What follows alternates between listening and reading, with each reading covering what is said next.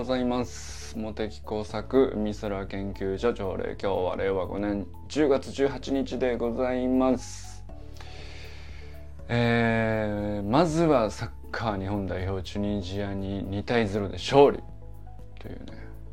この何て言うんだろう。サッカー好きじゃないとチェックしてないであろう試合をですね。いやそんなことないのか。日本代表戦だし。いやこれをちゃんとあの見ていこうって最近思ってます。あの川明郎さんがですねあの以前紹介してくれた YouTube のチャンネルでゴート FC さんっていうなんかサッカーフットボールタクティックスとかっていうなんかあの戦術解説に特化した YouTube チャンネルがあるんですけどあおはようございますあの川さんが紹介してくれたあのゴート U チャンネルっていうサッカの戦術に特に何て言うかあのまあももちろん個人技で久保選手がすごいとか伊東純也選手が足速いとかまあそれもすごいんだけどあのより戦術的にはこういう相手がこういうふうに仕掛けてきたらこう返すのが何て言うか相性がどうだこうだっていう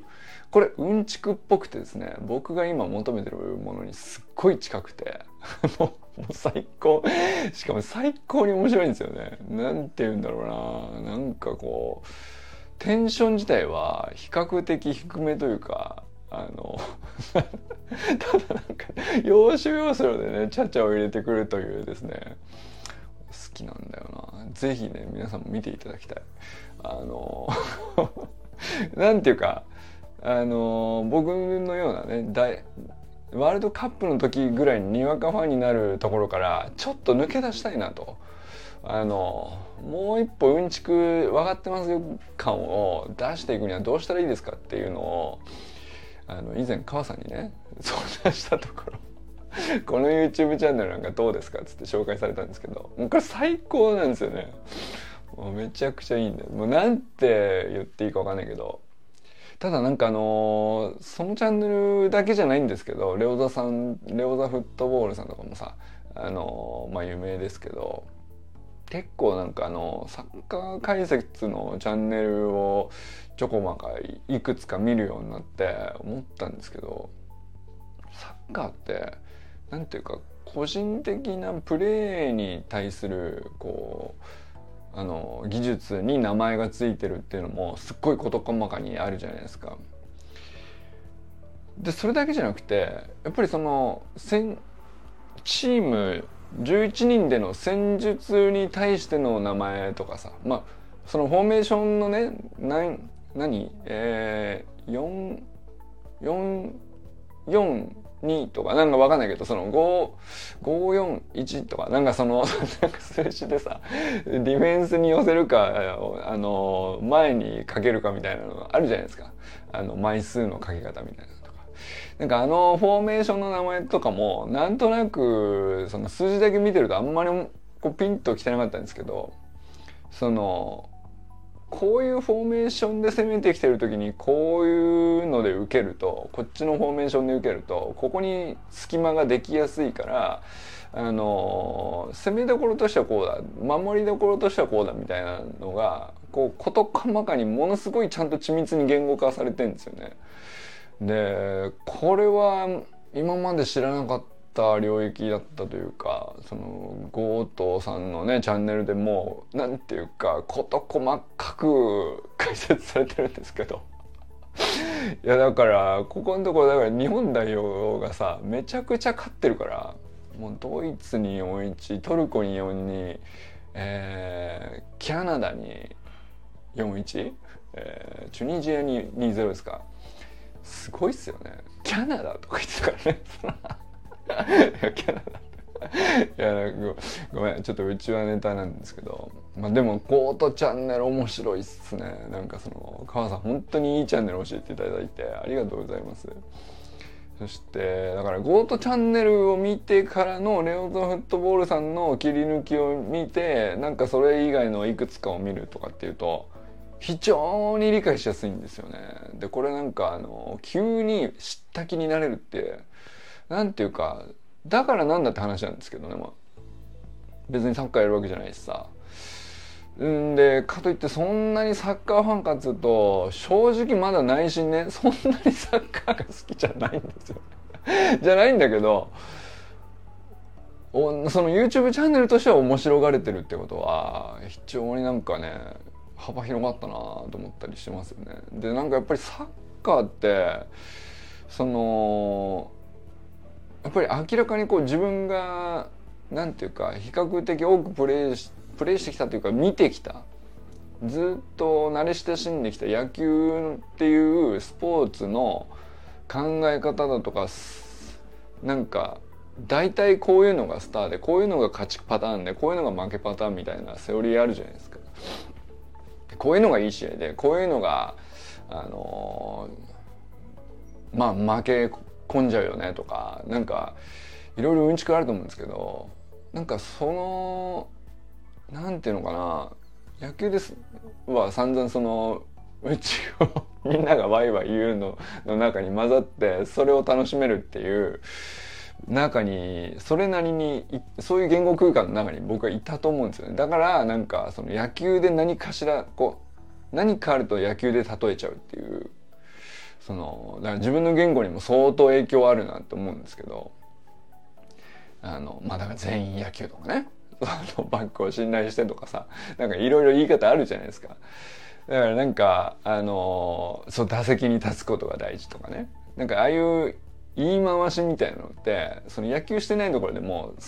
野球の影響めちゃくちゃ受けてるなっていうそういうのあるじゃないですか。自分の言語空間がすごい野球に寄ってたなと思うんですけどあのゴートチャンネルとかレオザフットボールさんのチャンネルとかこう見てるとこうそれと明らかに異なる言語空間を作り出しててでまたサッカーって何ていうか別の緻密さがあるっていうか言語化に対して。でそのすごく野球よりもさはっきり言ってこう世界的にはサッカーの方が圧倒的にワールドワイドっていうかどの国でも必ずあるよねっていうスポーツだから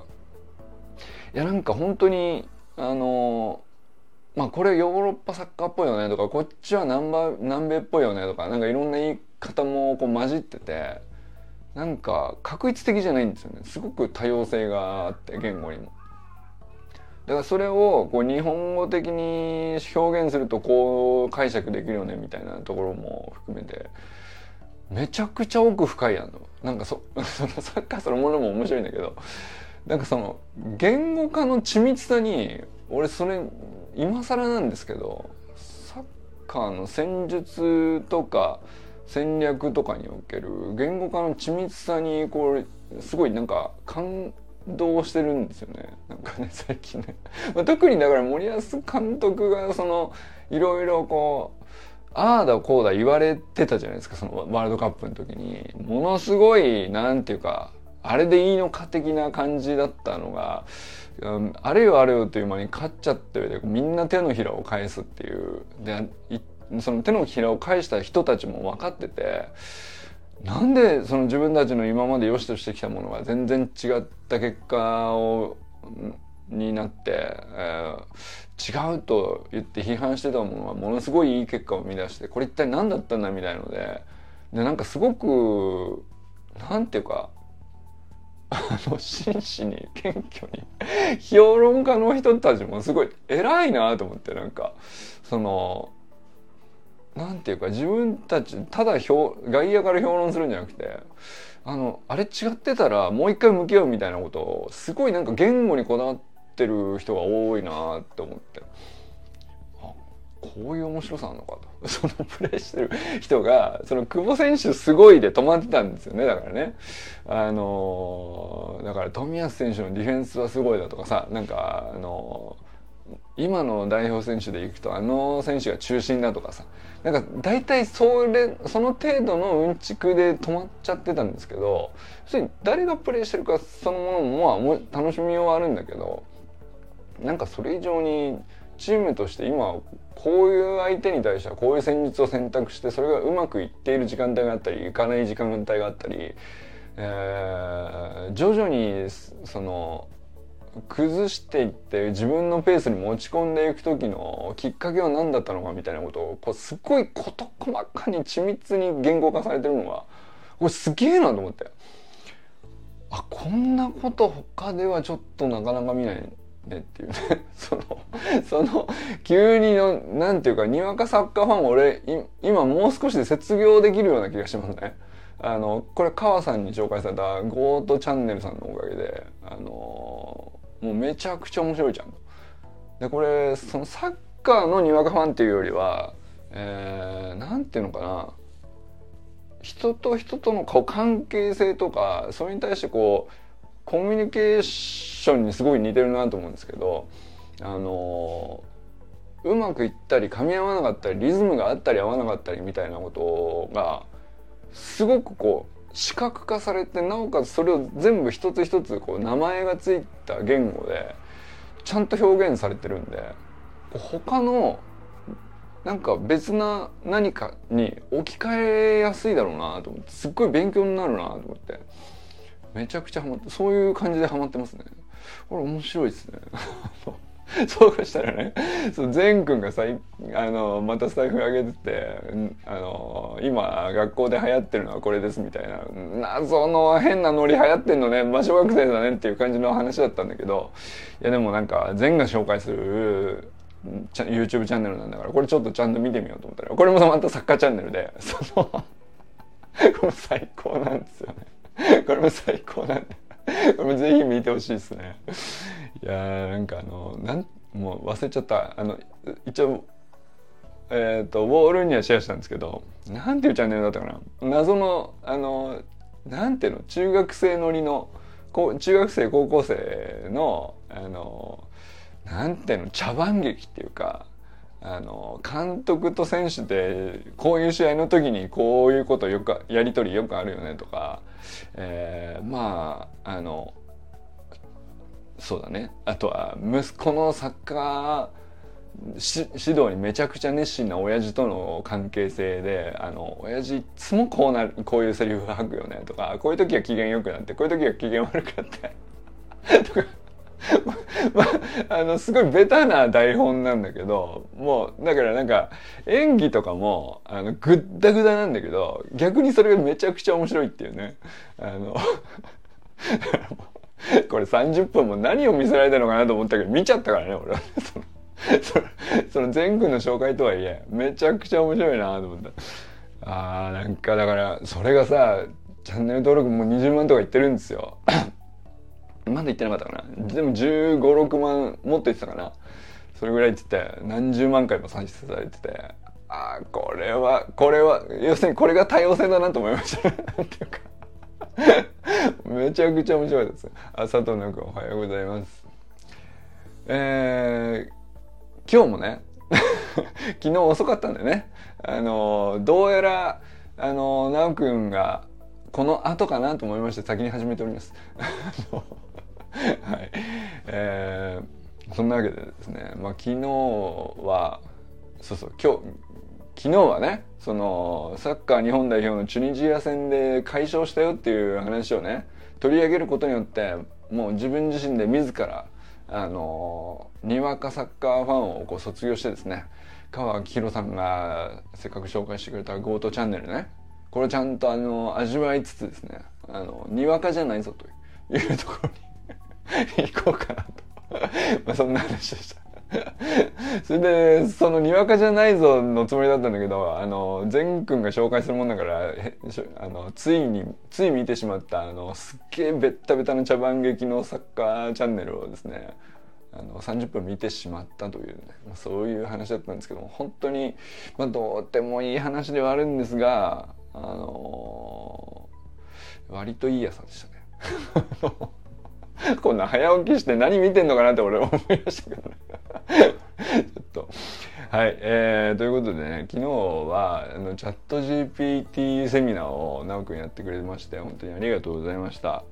えー、これはなかなかいい、分厚い、初回からね、なかなか分厚い内容になったんじゃないでしょうか。あの、まあもちろん、なおくんが、あの、学んだ講師の方がね、その、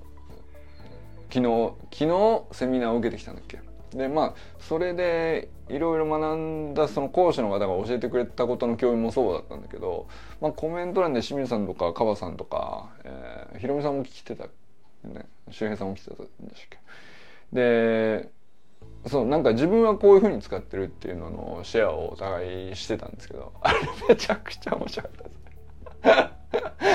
いや川さんは川さんでさすがだなとも思ったしまああれはもう王道でプロの使い方ですよねあのー、まあだからチャット GPT を使うにあたってのベースポジションでしょうね。あのー、まあ命令文においてお作法があるよと。ただ単純になんとなくふわっとした物事を聞かないでできるだけチャット GPT にどんな役割を担ってほしいかっていうのをきちんと絞り込んだ上でまあだからあなたは、えー、20年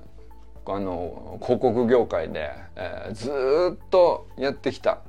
あまあ雑誌もいくつも立ち上げてで時代の変遷にこう柔軟に対応して、えー、勝ち抜いてきた優秀な広告マンですと。いうふうにですね あのまず役割をチャット GPT に対してきちんと限定してあげるとそのように振る舞ってくれるんですよ。でその上で私の相談したいことはっていうふうに始めてまあこれこれこういう事情で、えー、こういう問題について考えておりますと。まあしあのついてはですね、まあ、こんな提案を100個考えてくださいとか、まあ、あるいはその提案経営ではなくてじゃあ例えばあの、まあ、今ねお手本にして、えー、見たいあのまあ例えばなんか文章を考えるっていう時にお手本の文章の構造としてはこういうのがあるんですけどもこれと似たような構造文章構造をあの取った上で内容としてはテーマとしてはその文章そのまんまじゃなくて入れ替えて私のこう今もう一回一番あの深掘りしたいと考えてる。このテーマについて、えー、議論を展開するような文章に直してくださいと。いうふうにするとかね、まあ、なんかその最初の指示命令においてどれだけその具体的で、えー、どのように振る舞ってほしくてどのような成果を期待しているよっていうことをきちんとあのまあ言語で明示するっていうことがどれぐらいできるかにかかってるよっていう、まあそういう話だったと思うんですけど、まあ、これってその まあ例えば監督と選手とかでもそうだと思うんですけど要するに選手っていかに選手が優秀であったとしても監督がふわっとしてふわっとしたなんかあの指示を出されても何していいか分かんなくなっちゃうっていうあの関係性によく似てるなと思いましたね。あのよし今日は負けられない試合だから気合入れてけっていうのは指示になってないんですよ。その例えばね気合入れてけって何ですかみたいなその あの120%の力を出し切るんだみたいなことを言ってるんですね。あのいやだから実際に具体的にはどうすればいいのかっていうそういう話なんですけどでじゃあ具体的にまず初回3回まではこういうふうにあのまあ攻撃面ではこういうふうにしていこうとか。あの守備においては相手がこういうチームだからあのまずさあの最初の序盤の戦い方としてはこうまあ1点2点はいいとして、えー、とにかく大量失点だけ避けるようにあのちょっと深めに守っていこうみたいなさ。まあ分かんないけど。それもそのうんちくもまあ僕もちょっと浅いものがあるんだけどまあ例えば本当にその道何十年っていう監督さんだったらやっぱり本当に優秀な人ってあのその辺の具体的な言語化がめちゃくちゃ緻密なんですよ。だから選手がその優秀な本来持ってる力を適切な戦略で発揮するっていうことができるから強いチームになってると思うんですけどあれとすごく似てるんだと思うんですよねチャット GPT の使い方も。だからその監督は自分でチャット GPT が選手だとするとあの監督がふふわっとしてあのよしこれについてあの調べようとか言って なんかそのどどれですか？みたいな感じであのまあでもなんか調べろって言ってるからっつってその命令文入れられたらまあ一応返すんだけどなんだこのあんまりいけてない答えだなみたいな感じになるっていう場合あるじゃないですか。あの、毎日だな、なんか間違ってるし、みたいな。その、日付間違ってるんじゃないかと。その、例えばね。いやだからそういうことじゃなくてっていうねじゃなくてあのやっぱり優秀な指示指揮官にならなきゃいけないんですよねチャット GPT に対してね。あのまあ今回の考え方としてはこういうフレームワークを選択したいと。で、えー、チャット GPT に対してはこういうふうなあの振る舞い方であの最大限のプレーをしていただきたいということをこう事細かに具体化して指示をしてやるとまあ見事なものを返してくるというですね。ここだよねっていう話がまあ多分結局ね奈くんの昨日言ってたチャット GPT セミナーのまあ肝じゃないかなと思いましたね。まあ、でそれが結局応用するとこんな話もできるねあんな話もできるねっていうことにまでちょっと行きましたけどいや面白かったですね。面白かったですね。いやだからなんかあのー、今ねその世の中でチャット GPT どれぐらい使われてるのか分かんないですけどやっぱりそのチャット GPT ティをコミュニティの中で過半数が使用してるっていううんそういう団体組織ってまだちょっと少ないんじゃないかなと思うんですけどえー、直くんのおかげでねちょっとこれは一気に加速しそうな気がありますね 面白いですねいや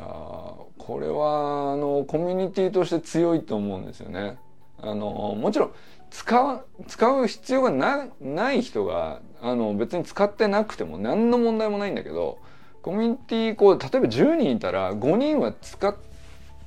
てるっていうのはあのコミュニティとしてやっぱりねすごいこうそれも多様性だしね。使ってない人と使ってる人がいるっていうそれも多様性なんですけどその幅があった上であのまあ本当に必要な時に必要なタイミングではいつでも教えてくれる人がそのコミュニティの中に必ずいるみたいな形にになっていくっていうのはなんかその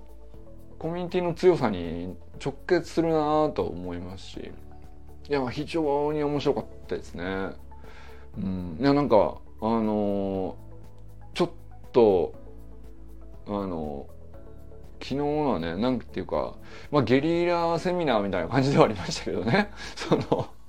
あのそんなスライドがあったわけじゃないしうんまあなんていうかプログラムとしてこうこれとこれとこれを順序立ててこういう内容ですよみたいなまとめようと思うとあんまりまとまる話でもないかもしれないけどやっぱりでも芯は食ってたからね。んでやっぱりその川さんとか清水さんとかやっぱり使ってる人たちの使い方がまたバリエーションあって面白いじゃないですか。清水さんの使い方がまたなんか そんなことにいやでもあれが俺は好きですね。あのエンタメ系に振ってる使い方っていうかややっぱなんか言ってもビジネス寄りの使い方ってどんどんこうもうほっといても発達するしそんなまあちょっと遅れてもまあこなれたところで後から学んでも全然追いつけると思うんですけど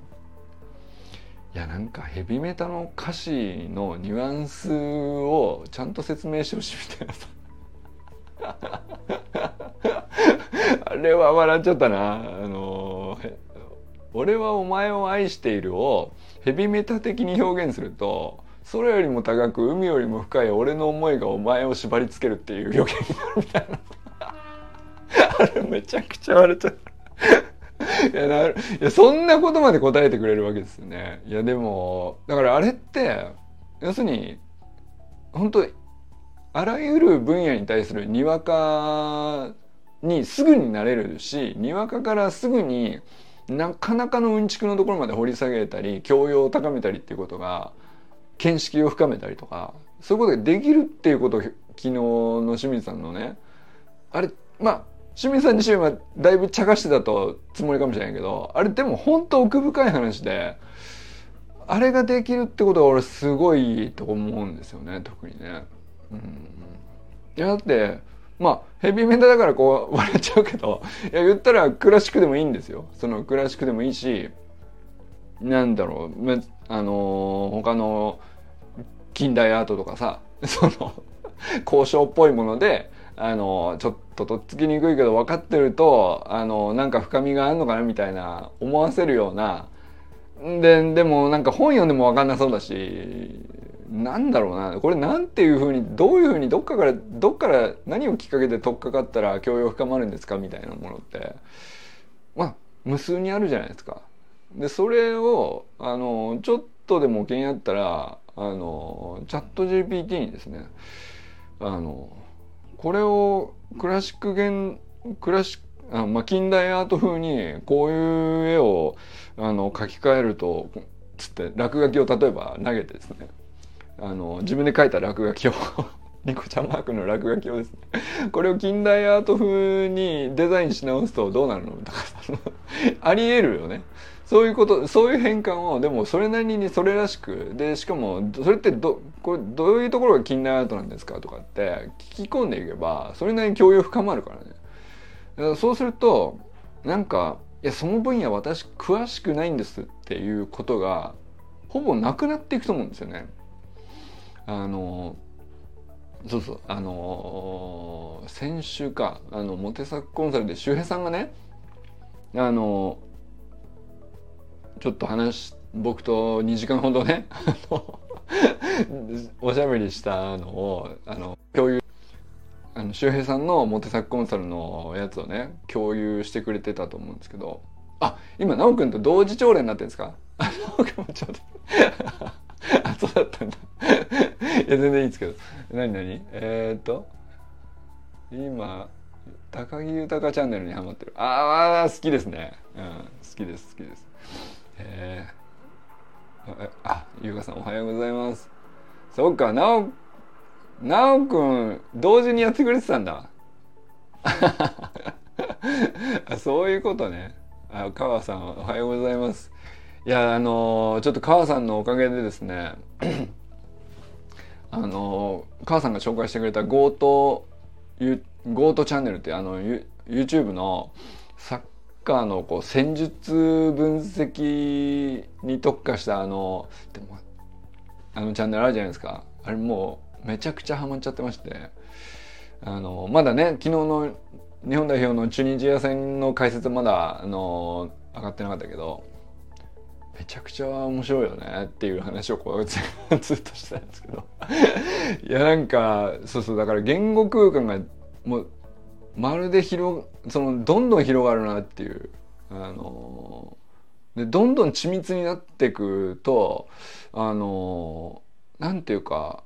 やっぱりその今まで話が聞いててもよく分かんなかった人の話が分かるようになってくるんですよね。これこういう関係にも明らかに影響するじゃないですか。でそうそうそうそうでそのチャット GPT のセミ昨日のね奈くんのセミナーの話もの延長でいくとあのまあ清水さんがさヘビーメタ風に直すとこういう風になるよみたいなそのちょっと茶化しっぽくあるけどあれは奥深い問いだと思ってて。要するに「俺はお前を愛してる」をヘビメタ風に表現するとどうなるかっつったら見事なね空よりも高く海よりも深い俺の思いがお前を縛りつけるっていう めちゃくちゃ回りくどい。いやでもヘビメタっぽいよねっていうね。いやなんかその返しをしてくれるっていうのはこれ非常になんかあの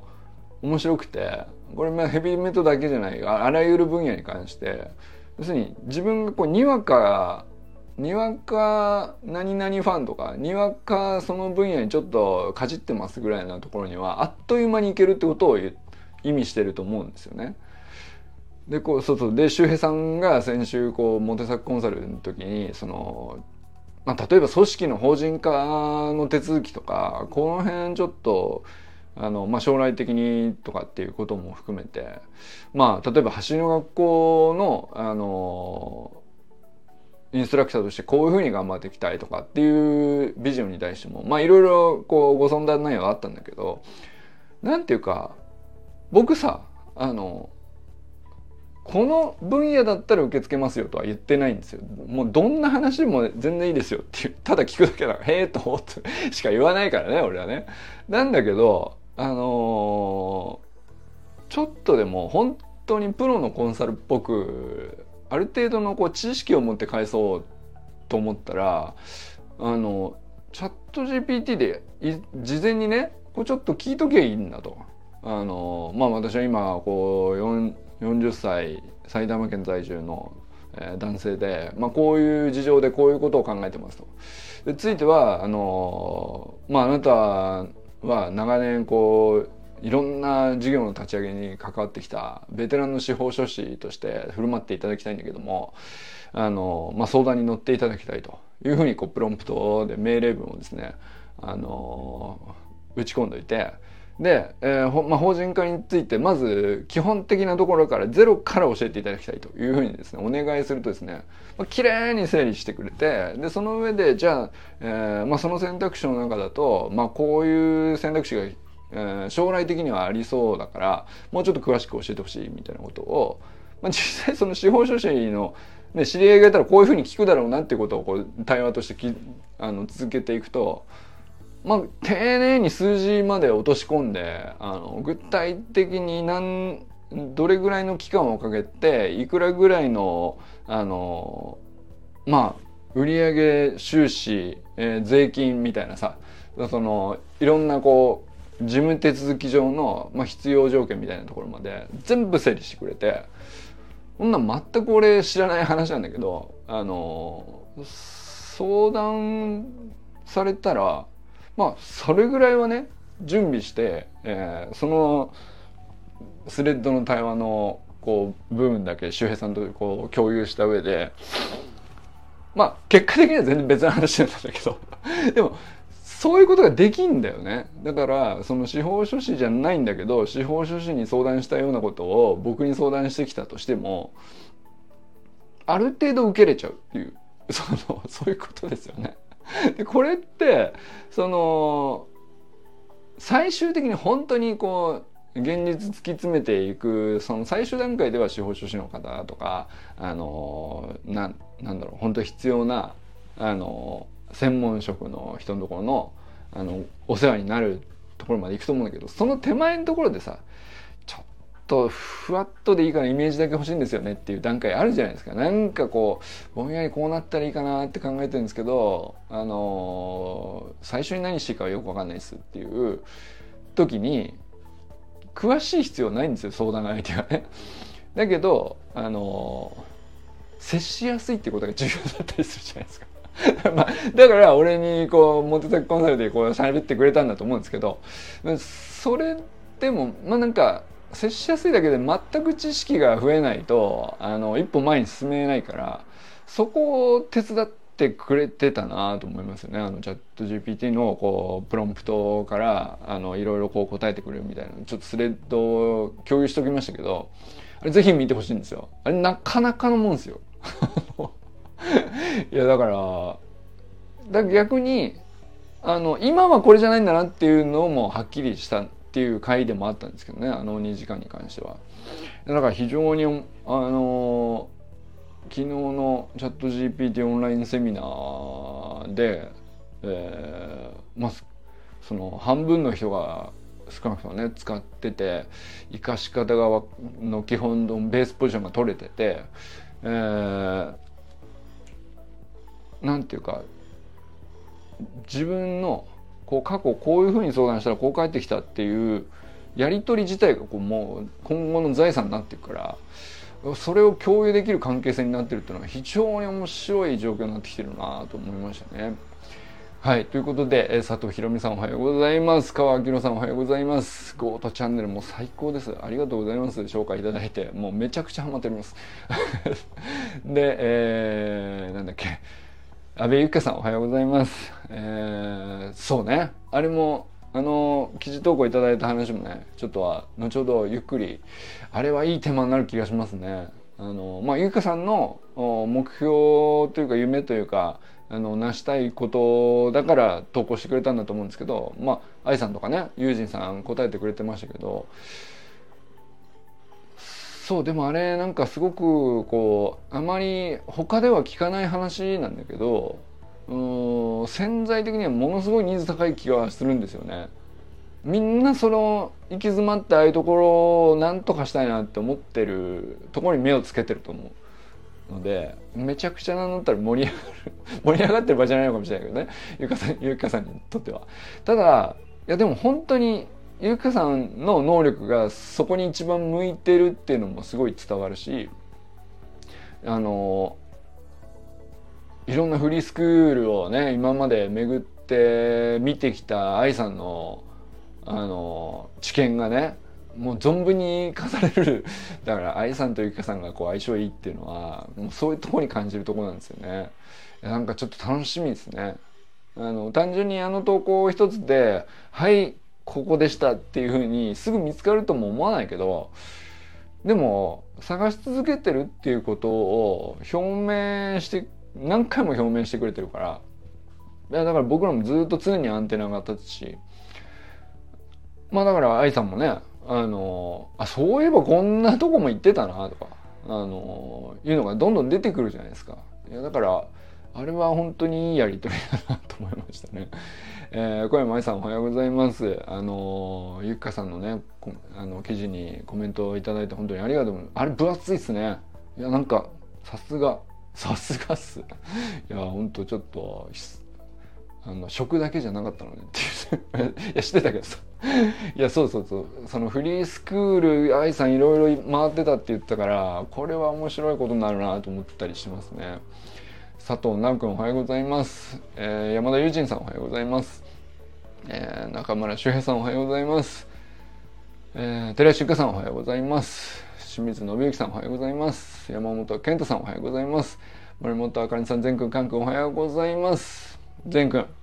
あのー、なんていうサッカーチャンネルだったか忘れたけど、あのー、見ました。めちゃくちゃ面白かったです。